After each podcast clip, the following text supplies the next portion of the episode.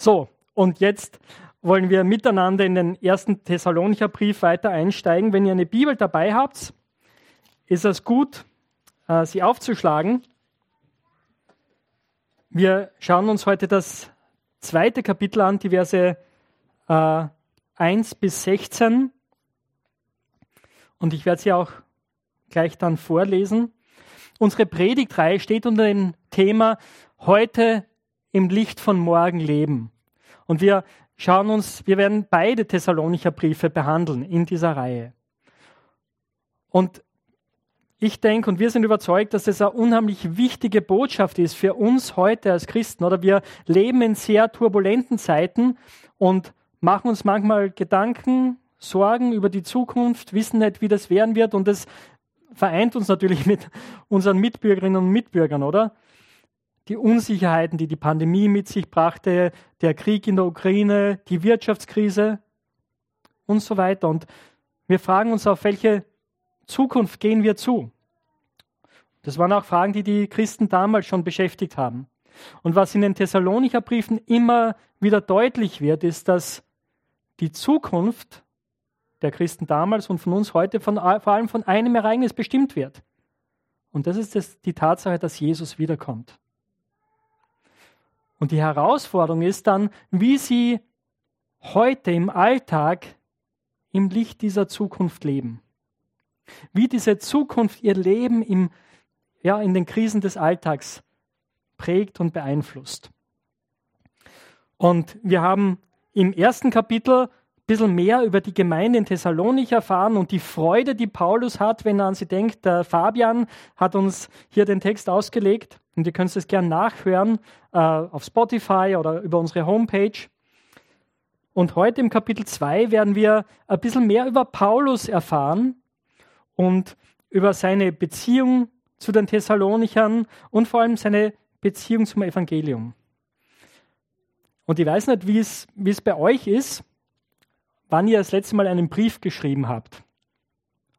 Ob ihr euch überhaupt noch daran erinnern könnt. Wir leben in einer sehr schnelllebigen Zeit, oder wir schreiben kurze Textmessages auf WhatsApp oder anderen Plattformen und sind kurze Texte gewohnt, also richtige Briefe zu schreiben sind wir oft gar nicht mehr so gewohnt. So richtig mit Tinte oder Kugelschreiber auf einem Blatt Papier und es dann zur Post zu bringen. Und damals war das natürlich noch viel aufwendiger. Schreibmaterialien waren teuer und dann gab es keine Post, so wie bei uns, gell, sondern man musste einen Boten beauftragen, diesen Brief zu überbringen. Das war auch unter Umständen gefährlich. Man wusste vielleicht gar nicht, wird der Brief überhaupt ankommen ein sehr aufwendiges Verfahren und man schreibt dann über wichtige Dinge. Und so ist es auch mit den Briefen von Paulus. Er schreibt über die Dinge, die ihm am wichtigsten sind. mit dieser Einleitung steigen wir jetzt in den Text ein. Heute lese ich aus der Elberfelder Übersetzung und lade euch dann ein, einfach in euren Übersetzungen auch mitzuschauen dann danach. Gell? Lasst uns das Wort Gottes hören. Denn ihr selbst wisst, Brüder und Schwestern, dass unser Eingang bei euch nicht vergeblich war, sondern nachdem wir vorher gelitten hatten und misshandelt worden waren, wie ihr wisst in Philippi, wurden wir freimütig in unserem Gott das Evangelium Gottes zu euch zu reden. Unter viel Kampf. Denn unsere Ermahnung geschah nicht aus Irrtum, auch nicht aus Unlauterkeit, auch nicht mit List, sondern wie wir von Gott tauglich befunden worden sind, mit dem Evangelium betraut zu werden. So reden wir, nicht um Menschen zu gefallen, sondern Gott, der unsere Herzen prüft. Denn weder sind wir jemals mit schmeichelnder Rede aufgetreten, wie ihr wisst, noch mit einem Vorwand für Habsucht. Gott ist Zeuge. Noch suchten wir Ehre von Menschen, weder von euch noch von anderen obwohl wir als Christi Apostel gewichtig hätten auftreten können, sondern wir sind in eurer Mitte zart gewesen, wie eine stillende Mutter ihre Kinder pflegt. So in Liebe zu euch hingezogen, waren wir willig, euch nicht allein das Evangelium Gottes, sondern auch unser eigenes Leben mitzuteilen, weil ihr uns lieb geworden seid. Denn ihr erinnert euch, Brüder und Schwestern, an unsere Mühe und Beschwerde, Nacht und Tag arbeitend, um niemand von euch beschwerlich zu fallen. Haben wir euch das Evangelium Gottes gepredigt. Ihr seid Zeugen und Gott, wie heilig und gerecht und untadelig wir gegen euch, die Glaubenden, waren, wie ihr wisst, dass wir euch, und zwar jeden einzelnen von euch, wie ein Vater seine Kinder ermahnt und getröstet und beschworen haben, des Gottes würdig zu wandeln, der euch zu seinem Reich und seiner Herrlichkeit beruft. Und darum danken auch wir Gott unablässig, dass, als ihr von uns das Wort der Kunde von Gott empfingt, ihr es nicht als Menschenwort aufnahmt, sondern wie es wahrhaftig ist als Gottes Wort, das in euch den Glaubenden auch wirkt. Den Brüder und Schwestern, ihr seid Nachahmer der Gemeinden Gottes geworden, die in Judäa sind, in Christus Jesus, weil auch ihr dasselbe von den eigenen Landsleuten erlitten habt, wie auch sie von den Juden, die sowohl den Herrn Jesus als auch die Propheten getötet und uns verfolgt haben und Gott nicht gefallen und allen Menschen feindlich sind, indem sie, um ihr Sündenmaß stets voll zu machen, uns wehren, zu den Nationen zu reden, damit die, damit die errettet werden. Aber der Zorn ist endgültig über sie gekommen. Ich möchte noch beten. Herr, wir danken dir für dein Wort und danken dir, Heiliger Geist, dass du durch dieses Wort, das du damals inspiriert hast, heute zu uns reden möchtest. Herr, gib uns Ohren zu hören. Hilf uns mit unserem Verstand zu verstehen, was du uns sagen willst. Und ein Herz, das bereit ist, das ins Leben umzusetzen, was wir verstanden haben. Wir bitten, Herr, dass du zu uns redest, damit du, Herr Jesus, in dieser Welt verherrlicht wirst. Und hilf uns auch die schwierigen Teile dieses Textes richtig zu verstehen. Amen. Es kann gut sein, dass ihr beim Mitlesen oder Zuhören am Ende hängen geblieben seid und euch gedacht habt, ui, das ist aber heftig und ich möchte sagen, wir werden dazu kommen und es ist wirklich eine herausfordernde Stelle, diese letzten beiden Verse in unserem Text, aber es ist wichtig, von Anfang an durchzugehen. Was Paulus hier macht eigentlich, ist, dass er sehr viel darüber redet in diesem Brief an dieser Stelle, über das Evangelium und wie sein Verhältnis zum Evangelium und deswegen auch zu den Christen in Thessalonich ist. Und das ist natürlich die zentrale Sache, oder? Wenn ihr schon einige Briefe von Paulus im Neuen Testament gelesen habt, wisst ihr, dass er eigentlich sehr, sehr, also kaum über die Politik der damaligen Zeit schreibt oder das, was ihn gerade beschäftigt. Wir erfahren schon ein bisschen etwas über ihn selbst und über seine Beziehung zu, zu den Leuten, an die er schreibt. Aber im Fokus all seiner Briefe ist das Evangelium, die gute Botschaft von Jesus Christus. Und wir haben heute in den Liedern schon einiges davon gesungen, miteinander gehört, auch von Lutz, über das Evangelium, was diese gute Botschaft denn ist. Diese gute Botschaft hat Paulus total umgedreht. Von jemandem, der die Gemeinde verfolgt hat, zu jemandem, der durch die ganze damalige bekannte Welt zog, um den Leuten von Jesus zu erzählen weil er erkannt hat, dass Gott in Jesus seinen Messias, seinen Retter, seinen von ihm versprochenen König geschickt hat. Eben das griechische Wort ist Christus, gell? Nicht nur das jüdische Volk zu retten, sondern wirklich Menschen aus allen Nationen. Um es durch ihn möglich zu machen, dass Menschen aus allen Nationen, egal welchen Hintergrund sie haben, dass sie eine Beziehung zum lebendigen Gott haben können. Dass sie nicht mehr getrennt von ihm sind, sondern mit ihm vereint und deswegen auch miteinander vereint. Und deswegen war die Gemeinde Jesu von Anfang an eine bunte Gemeinde, so wie wir hier auch nicht sehr große Gemeinde sind, aber doch recht bunt.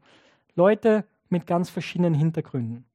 Und das ist die Botschaft, die ihn bewegt und das ist die Botschaft, die er weitergibt und um die es auch hier in diesem Abschnitt geht. Und wir werden uns diesen Abschnitt miteinander anschauen. Es sind im Prinzip vier Bilder, die er verwendet, wenn er darüber redet, über diese Botschaft. Das erste ist das Bild eines Haushalters, dem etwas anvertraut ist. Das zweite ist das Bild einer Mutter. Das dritte das Bild eines Vaters. Und das vierte das Bild eines Herolds, eines ja, Gesandten eines Königs. Also ein Haushalter, eine Mutter, ein Vater, ein Herold. Und er beginnt damit, dass er die Thessalonicher nochmal daran erinnert, wie das war, als sie das Evangelium zum ersten Mal gehört haben und angenommen haben, dass das Schwierigkeiten mit sich brachte, oder? Und er, auch was davor passiert ist. Also er erinnert sich, er ist ja von Philippi gekommen, er musste aus Philippi weg, nachdem er dort zu Unrecht mit, sein, mit seinem äh, Freund Silas eingesperrt wurde und geschlagen wurde. Und dann die äh, Autoritäten in der Stadt erkannt haben, was sie da eigentlich getan haben, weil Paulus römischer Bürger war und sie haben ihn dann versucht, heimlich aus der Stadt, zu schicken, aber er musste weg, weil da einfach so viel Widerstand da war und es Verfolgung gab. Und so kam er nach Thessalonich. Und wir müssen uns bewusst machen, und ich vergesse das manchmal, weil ich in meinem Denken ist es manchmal so, okay, da ist die eine Geschichte in Philippi und es war echt schlimm, äh, aber dann kommt er nach Thessalonich, ja, und es ist wieder alles ganz anders. Aber bin mir nicht sicher, ob seine Wunden überhaupt noch ganz verheilt waren. Oder ob er noch darunter gelitten hat. Ich denke mal, auf jeden Fall war das eine traumatische Erfahrung, die sie da erlebt haben, auch wenn sie Gott gepriesen haben. Auch in dem allen, aber es, ich denke mal, es macht mit jedem Menschen etwas, so eine Erfahrung, geschlagen zu werden, eingesperrt zu werden, angefeindet zu werden. Und deswegen sagt er auch, wir haben bei euch das Evangelium verkündet dann mit, mit Freimut. Also Gott hat ihm Mut geschenkt, das zu tun und Freude, das zu machen, Begeisterung. Aber es war auch Kampf dabei. Das war sicher nicht leicht. Und dann beschreibt er, wie er zu ihnen gepredigt hat. Das Wort, das er hier verwendet, ist Ermahnung. Und das ist eigentlich ziemlich nah an dem dran auch, was wir heute so als Predigen bezeichnen würden. Und er sagt, wie das passiert ist. Und besser gesagt, er sagt, wie es nicht passiert ist und dann, wie es passiert ist. Und das Bild, das er verwendet in all dem, ist, dass er ein Haushalter ist. Wie komme ich da drauf? Denkt ihr vielleicht wegen Vers 4. Das heißt hier, sondern wir sind von Gott tauglich befunden worden, mit dem Evangelium betraut zu werden. Die Worte, die er hier verwendet, sind die Worte, die das beschreiben, was ein Haushalter zu tun hatte. Jemand, der angestellt war von einem reichen Großgrundbesitzer, sein, seinen Besitz zu verwalten. Und so sagt Paulus, ist es mit ihm und Gott. Gott hat ihm mit dem Evangelium betraut, ihm das Evangelium anvertraut. Und es ist jetzt seine Aufgabe, das gut zu verwalten und gut damit umzugehen. Wie macht er das? Zunächst Vers 3, wie er es nicht macht. Denn unsere Predigt ist nicht aus Irrtum passiert, auch nicht aus Unlauterkeit, auch nicht mit List. Und das ist wichtig, oder? Weil oft denkt man sich, oder vielleicht ist es euch auch schon begegnet, oder? Dass, dass Leute sagen, ja, ich meine, tut mir leid, also wenn du an Jesus glaubst, also da hast du wahrscheinlich sehr viele Dinge nicht wirklich durchdacht. Und wahrscheinlich bist du nicht die hellste Kerze auf der Torte. Das stimmt nicht, oder? Das stimmt vor allem bei Paulus nicht. Er sagt, es war kein Irrtum, es ist nicht so, dass ich mir die Dinge nicht durchdacht habe oder nicht wüsste, wovon ich rede. Na, Paulus hat natürlich an der Elite-Universität in Jerusalem studiert, bei den besten Lehrern. Er war einer der, der größte Intellekt vielleicht der damaligen Zeit. Und er wusste, wovon er redete. Und er kannte die Fakten die ihm auch bestätigt wurden von den anderen, die dabei waren. Er ist dem Auferstandenen begegnet. Das war kein Irrtum, dem er da aufgesessen ist. Er kannte die Wahrheit, er war davon überzeugt und das war das, was er verkündigt hat. Also in Bezug auf die Botschaft war er sich absolut sicher, dass das der Wahrheit entsprach. Kein Irrtum. Und das ist für uns auch so wichtig. Wenn du hier am Zweifeln bist, dann ist es mir so wichtig, dass, du, dass ich, ich sage dir nicht, hey, ja, glaub einfach. Das wird schon. Na, stell deine Fragen, setz dich mit deinen Zweifeln auseinander, prüf die Fakten. Ich bin überzeugt davon, dass der christliche Glaube ein Glaube ist, den wir aufgrund guter Gründe haben und festhalten und verkündigen. Es ist kein Irrtum. Das Zweite ist, dass er sagt, nicht mit unlauteren Motiven. Also er hat nichts vorgetäuscht. Es ging ihm nicht darum, irgendein anderes Ziel zu erreichen, reich zu werden, berühmt zu werden. Na, sondern es ging ihm um das Evangelium und um die Christen in Thessalonich. Und er hat es auch nicht mit List gemacht. Er war nicht wie ein guter Verkäufer, der sein Produkt irgendwie so unterjubelt, gell?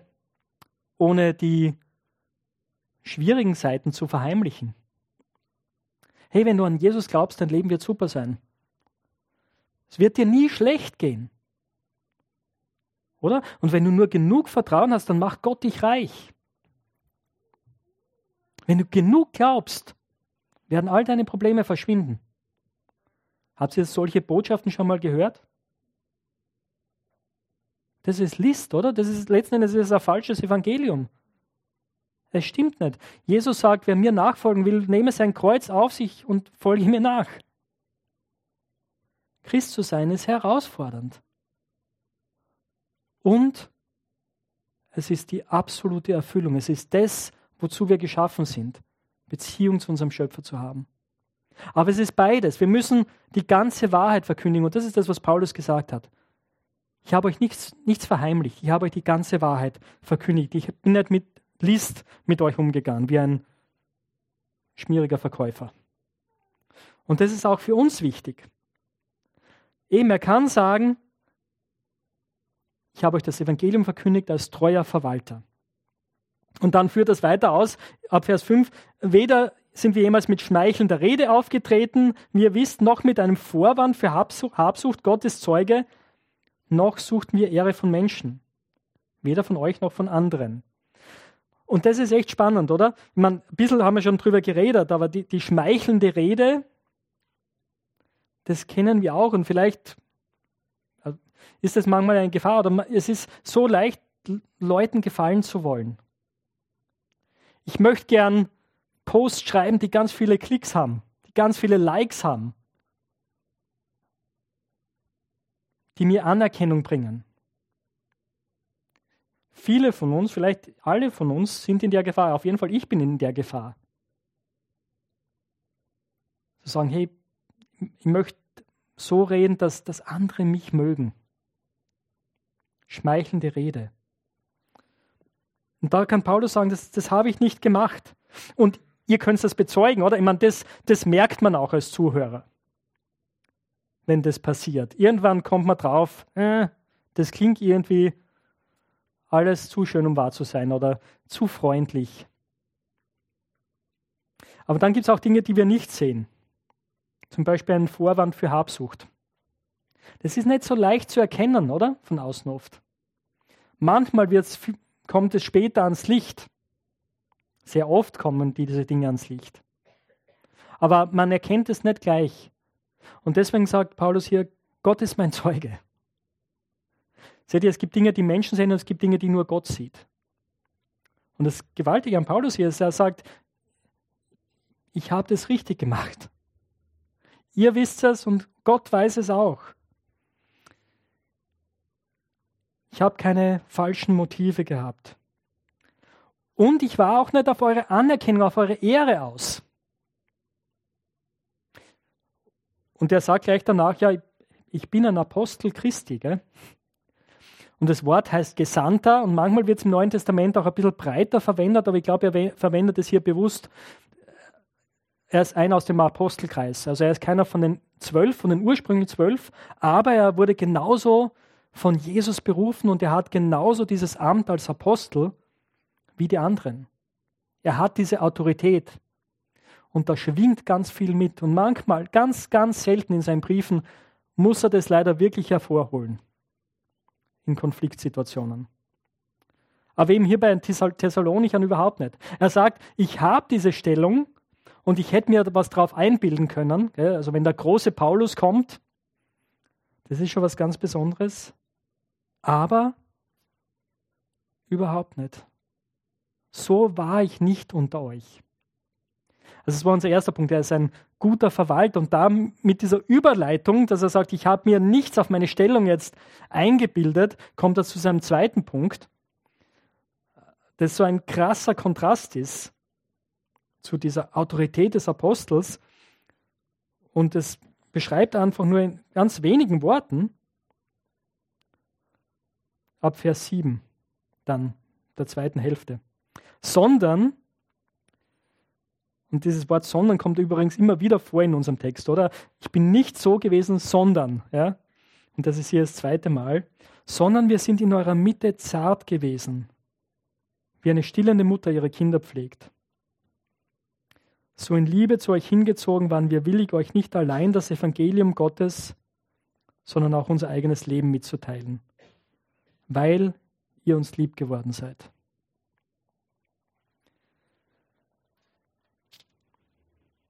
Ich weiß nicht, ob ihr, genau, Prediger kennt. Manchmal gibt es Prediger, oder die, die donnern so über die Menge. Es ist ein bisschen weniger geworden in den letzten Jahren, aber es gibt es immer noch. Und man, man ist so wirklich ein bisschen platt und überwältigt und denkt sich, okay. Äh, und Paulus sagt, so war ich nicht unter euch. Ich war liebevoll wie eine stillende Mutter. Und wir, wir kennen das, oder? Also auch wenn ihr selbst keine Kinder habt, aber im Umfeld Freunde von euch, ihr, ihr habt es schon mal erlebt, wie Mütter mit ihren Babys umgehen. Zart, liebevoll. Oder du kümmer, sie kümmern sich darum, wie, wie es dem Kleinen, der Kleinen. Und wenn sie hungrig sind, dann bekommen sie was zu trinken. Dann werden sie gestillt. Und wenn, wenn irgendwas nicht stimmt, dann lernen Mütter sehr schnell, intuitiv irgendwie, genau, was sind die, die Dinge, die, die schuld sein könnten und was kann man machen. Und manchmal hilft es einfach nur, das Kind zu tragen und zu schaukeln, zu singen. Das ist das, was Mütter tun, oder? Wie Mütter mit ihren Kindern umgehen, mit ihren Babys. Ich weiß, es gibt manchmal Stresssituationen, wo es schwierig ist, aber aber das ist der Normalfall, ja? Und das ist das Bild, das Paulus hier verwendet. Wie er mit diesen Christen in Thessalonich umgegangen ist. Und was für ein wunderbares Bild ist das, oder? Weil ich bin sicher, also wie, wie alle von uns, oder wenn wir am Anfang Christen werden, wir haben so wenig Ahnung vom Evangelium, wir, wir stecken in unseren alten Lebensweisen drin, wir machen so viele Dinge, die falsch sind, wir denken so viele Dinge, die falsch sind, haben Leidenschaften, die falsch sind. Und es wäre so leicht für Prediger, und das passiert auch immer wieder, oder? Es ist so leicht, dass man dann niedergeknüppelt wird. Du machst es noch immer falsch? Was ist mit dir? Streng dich mehr an. Offensichtlich war Paulus nicht so, sondern er war ermutigend, liebevoll mit diesen jungen Christen. Das ist das Bild der Mutter. Und er hat sein, er hat sein Leben mit ihnen geteilt. Das ist auch spannend, oder? Ich nehme an, äh, das bedeutet, sie haben viel miteinander gegessen, Zeit miteinander verbracht. Und er hat ihnen auch von seinem Leben erzählt, von seinen Kämpfen, von seinen Herausforderungen. Es ist eine ganz enge Beziehung hier entstanden. Bonding, wie wir das auch nennen. Gell? Das ist das zweite Bild. Dann Vers 9 geht er über in das dritte Bild. Er sagt, denn ihr erinnert euch, Brüder und Schwestern, an unsere Mühe und Beschwerde und so weiter, wie ihr Tag und Nacht arbeiten, niemand von euch beschwerlich zu fallen. Und er kommt darauf, also das Zentrum des Bildes ist in Vers 11. Wie ihr ja wisst, dass wir euch, und zwar jeden einzelnen von euch, wie ein Vater seine Kinder ermahnt und getröstet und beschworen haben, des Gottes würdig zu wandeln, der euch zu seinem Reich und seiner Herrlichkeit beruft. Das ist das dritte Bild, das Bild des Vaters. Ein Vater, der seine Kinder ermutigt, manchmal auch ermahnt, gell? wenn sein muss, und herausfordert. Der ihnen auch ein Vorbild ist, oder? Das, wie, wie er seinen Dienst hier beschreibt, wo er sagt, einerseits hat er, hat er hier in Thessalonich in dieser Situation, er hat in seinem Job gearbeitet, um Geld zu verdienen, um den Christen dort nicht zur Last zu fallen. Und es war interessant, wir haben äh, ein Team-Meeting gehabt, am, am Dienstag war das, und was wir jetzt begonnen haben, dass wir immer wieder drüber reden, über den Text, der zur Predigt kommt. Und äh, wir haben dann über diese Stelle geredet, also Fabian, Tom und ich. Äh, und der Fabian hat eine Beobachtung gemacht, die, die echt super ist, weil ich habe mir gedacht, ja, was bedeutet das? Für mich als Pastor ist es eigentlich schlecht, wenn ich, wenn ihr mich bezahlt und sollte ich eigentlich einen anderen Job noch haben, gell? Und es gibt ja Gemeinden, die das so praktizieren. Ähm, aber Fabian hat dann gesagt, nein, Paulus ist als Missionar dorthin gekommen. Und es ist wichtig für Missionare, dass sie den Leuten, die sie erreichen wollen, keine Last sind. Und Paulus hat sehr wohl Unterstützung empfangen. Also die Philipper haben direkt, also sie haben nach Thessalonich Gaben nachgeschickt. Gell? Also es ist nicht so, dass Paulus absolut dagegen ist, dass Pastoren und Mitarbeiter angestellt und bezahlt werden. Das ist nicht der Punkt hier. Aber der Punkt ist, er möchte ein Diener sein. Und er möchte ein Vorbild sein für die Christen in Thessalonich. Dass sie, dass sie an ihm sehen, dass er das nicht einfach so nebenbei macht und irgendwie, ja, ist man nicht so ein sondern sagt, nein, ich, ich gebe mich da ganz rein und ich möchte euch nicht zur Last fallen. Und dann ist da dieses Bild des Vaters, oder? Und natürlich können wir sagen, ja, äh, Väter und Mütter sind auch nicht immer gleich. Manchmal leben wir unsere Rollen unterschiedlich aus. Gell? Aber generell ist es schon so, denke ich, dass Väter oft die sind, die die Kinder auch ins Leben hinaus führen, manchmal auch ein bisschen hinausschubsen, oder? Die manchmal ein bisschen mehr zutrauen. Die manchmal da stehen und sagen, ja, okay, kletter rauf. Und auch in Kauf nehmen, dass sie die Kinder auch mal wehtun. Und das ist wichtig. Das ist wichtig, oder? Väter zu haben, die einen ins Leben entsenden, die einen befähigen, bevollmächtigen, herausfordern, auch zurechtweisen. Die sagen, was wichtig ist im Leben. Und Paulus sagt, so ein Vater war ich für euch. Ich habe gehandelt wie so ein Vater. Ich habe euch ermahnt, beschworen sogar, weil, weil es eben so wichtig ist, Jesus nachzufolgen, was das bedeutet, dem dem Reich Gottes würdig zu wandeln. Das ist so wichtig, dass er sie beschworen hat, das zu tun. Weil Gott uns zu seinem Reich und seiner Herrlichkeit beruft, weil das unser Ziel ist. Um nichts weniger geht es. Also ein Verwalter, eine Mutter, ein Vater und das letzte ist jetzt ein Herold. Das sind die Verse 13 bis 16. Und hier kommen wir jetzt zu unserer herausfordernden Stelle. Wie komme ich auf das Bild des Herolds? Äh, einerseits scheint es schon ein bisschen vorher auf und andererseits im Vers 13 heißt es, darum danken auch wir Gott unablässig, als ihr von uns das Wort der Kunde von Gott empfingt, dass ihr es nicht als Menschenwort aufnahmt, sondern was, wie es wahrhaftig ist, als Gottes Wort, das in euch, den Glaubenden, auch wirkt. Das heißt, was Paulus hier sagt, ist, das, was ich euch gebracht habe, ist nicht meine Botschaft, sondern es ist die Botschaft Gottes. Er ist der Urheber dieser Botschaft. Und das Bild ist, das haben damals alle gekannt, ist ein, ein Herold, ein Gesandter des Kaisers, der in eine Stadt kommt und etwas verkündigt.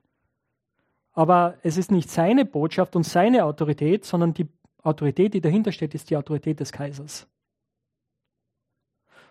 Und so sagt Paulus, meine Botschaft kommt mit der Autorität Gottes.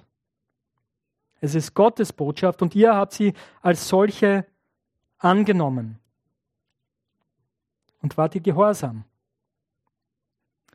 Und das hat Konsequenzen gehabt. Und die Konsequenz, und das wird uns in dem Brief immer wieder begegnen, ist Verfolgung, ist Widerstand. Und er sagt hier, ihr habt den gleichen Widerstand erlebt, wie eure Glaubensgeschwister in Judäa von ihren jüdischen Volksgenossen erlebt haben. Die gleiche Verfolgung und ihr seid darin Geschwister. Ihr gehört zueinander. Und dann kommen eben diese Verse 14 bis 16, die für uns echt schwierig zu lesen sind, vor allem für uns als österreichische Christen, oder? Also nicht alle von euch sind Österreicher, aber für mich als Christ, der Österreicher ist und auf eine Geschichte zurückblickt, die so viel mit Antisemitismus und Judenverfolgung zu tun hat, ist das gar nicht so leicht zu lesen. Und ist eine Stelle, wo ich mir denke, ja, vielleicht hätte ich die lieber beiseite gelassen und wir wären gleich zu Vers 17 dann gekommen in der nächsten Predigt. Aber wir können nichts vom Wort Gottes wegtun, oder? Wir müssen uns damit auseinandersetzen, wir müssen damit ringen und sagen, okay, was, was bedeutet es, was Paulus hier schreibt?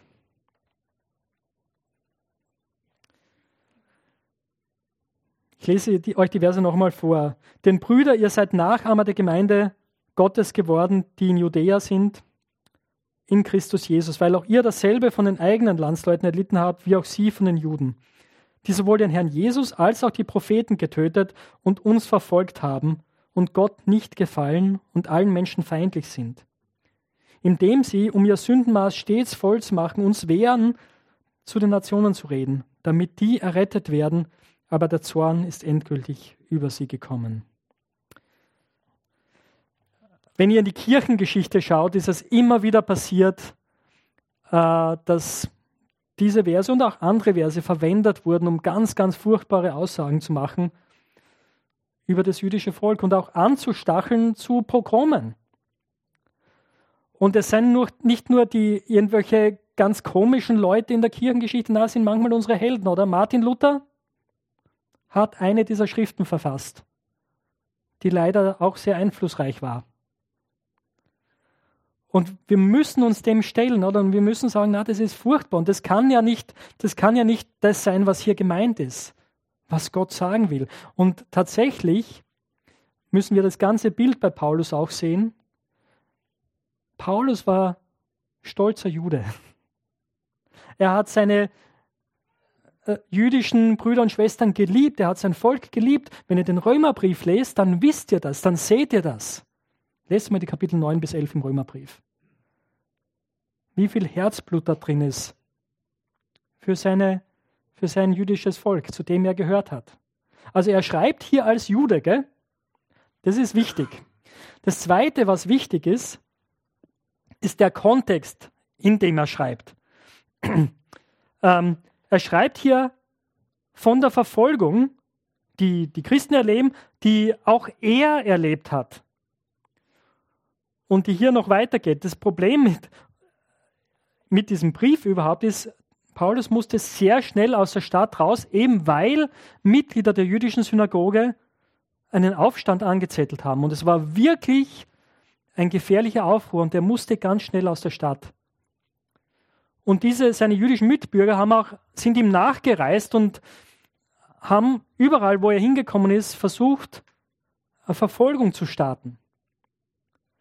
Das heißt, wovon er hier schreibt, ist ja sein, sein, das, was er erlebt und auch andere Nachfolger Jesu erleben. Aktuell. Aber schwierig ist, oder? Die Aussage, die sowohl den Herrn Jesus als auch die Propheten getötet haben.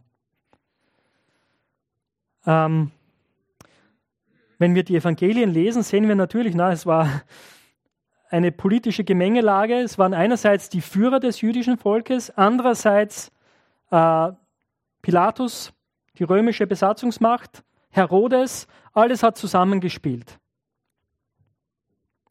Und wenn wir natürlich das ganze Bild sehen und das ganze Bild, das uns das Neue Testament gibt, wer ist schuld am Tod Jesu? Jeder von uns. Das ist die ganze Botschaft auch. Du und ich mit unserer Feindschaft gegen Gott, wir sind dafür verantwortlich, dass Jesus am Kreuz gestorben ist. Aber natürlich stimmt es, dass die Führer des jüdischen Volkes das mit Nachdruck betrieben haben, die Menge aufgewiegelt haben, und insofern verantwortlich für den Tod Jesu sind. Ja, es ist auch wahr. Und sogar an einer Stelle sagen sie das ganz öffentlich. Sein Blut komme über uns und über uns und über unsere Kinder. Eine furchtbare Aussage. Und dass sie die Propheten getötet haben, ja, Jesus selbst wirft ihnen das vor. Oder? In den Evangelien lesen wir das. Die die Propheten getötet haben und jetzt ihre Denkmäler errichtet. In Wahrheit, also die Juden sind nicht die Einzigen, die solche Dinge tun, oder? Das ist ein gesamtmenschliches Phänomen auch, dass Menschen, die Reformer sind, die wichtige Dinge, die eine wichtige Botschaft haben, zuerst einmal getötet werden und dann im Nachhinein spricht man sie heilig. Aber das ist der Vorwurf tatsächlich. Und das Problem ist, dass Paulus sagt, tendenziell in großer Menge beharrt das Volk in dieser Haltung. Und seine letzte Aussage, aber der Zorn ist endgültig über sie gekommen oder eigentlich besser gesagt, ich glaube, vielleicht ist er besser gesagt, der Zorn Gottes hängt über ihren Köpfen, ist das, was die Leute auch in der damaligen Zeit erleben, was sich immer mehr aufbaut. Wir sind hier ungefähr im Jahr 60 nach Christus. Der jüdische Krieg ist noch nicht ausgebrochen, aber es brodelt in Judäa. Die Situation wird immer schwieriger, immer heißer. Und tatsächlich die Nachfolger Jesu haben die Worte Jesu im Ohr, der solche Dinge voraussagt, dass sie passieren werden, dass der Tempel zerstört wird. Und sie sehen die Anzeigen und Paulus sieht die Anzeigen und sagt, der Zorn Gottes wird kommen. Und tatsächlich im Jahr 70 nach Christus wird Jerusalem dem Erdboden gleichgemacht. Und ich glaube, das ist, wie wir diese Worte lesen sollten. Es bedeutet nicht, äh, dass das eine Rechtfertigung für Antisemitismus ist, überhaupt nicht.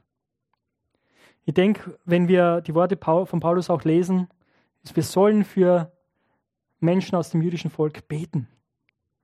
Wir sollen sie segnen. Wir sollen beten, dass sie ihren Messias erkennen. Ja? Das Christentum ist nicht nur für uns. Es ist zuerst, zuerst für die Juden der Glaube an Jesus, den Messias, der sie rettet, der sie versöhnt mit Gott. Und das war Paulus damals auch ganz wichtig, aber äh, es ist eine ganz ernste Situation, in die er hier reinschreibt. Und der Punkt ist eben, warum er dazu kommt, ist, dass die Christen in Thessalonik Verfolgung erleben, genauso wie die Christen in Judäa oder die Nachfolger Jesu in Judäa. Damit kommen wir zum Ende dieses Textes. Paulus sagt, ich bin, mir ist das Evangelium anvertraut. Ich habe mich euch gegenüber verhalten wie eine Mutter und wie ein Vater und wie ein Herold. Was tun wir jetzt mit dieser Botschaft? Ich bin nicht Paulus und du wirst jetzt auch da sitzen und denken, ja, ich bin, genau, ich bin kein Apostel, ich bin auch kein Missionar oder Pastor oder wie immer, ich bin ein ganz normaler Mann, eine normale Frau mit meinem Job. Was sagt mir das? Dieses selbe Evangelium ist dir anvertraut. Stell dir das vor, Gott hat dir diesen Schatz anvertraut, als du zum Glauben gekommen bist. Und du darfst in deinem Umfeld leben als neue Schöpfung, den, ein Mensch, den Gott neu gemacht hat. Und in unseren Beziehungen mit anderen, mit anderen Christen oder vielleicht Leuten, die Jesus noch nicht können, sind wir aufgerufen, manchmal ein Herold zu sein, diese Botschaft weiterzugeben. Nicht als unsere eigenen Gedanken, sondern wirklich als Gottes Botschaft. Und natürlich müssen wir da lernen und brauchen Weisheit und müssen gute Zuhörer sein. Aber wir sind Herolde, Botschafter für Jesus. Und dann ist es wichtig zu überlegen, was ist dran. Manchmal ist es dran, wie eine Mutter mit ihrem Kind umzugehen, geduldig zu sein, liebevoll zu sein. Und manchmal sind wir herausgefordert, wie ein Vater zu sein, der seinen Kindern auch was zutraut, denen einmal auch den richtigen Weg zeigen muss, Grenzen setzen muss. Und ich bete für uns alle, dass wir, wenn du Jesus kennst, dass du darin wächst. Und in der Freude über das Evangelium.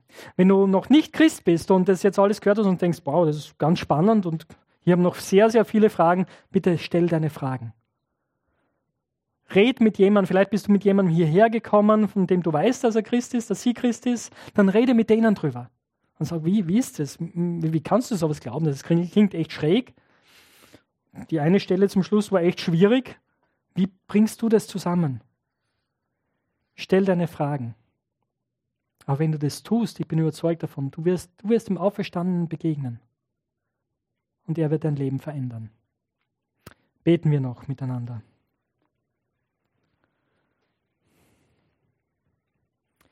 Herr, wir danken dir für diesen Schatz des Evangeliums, der Paulus so offensichtlich total verändert hat.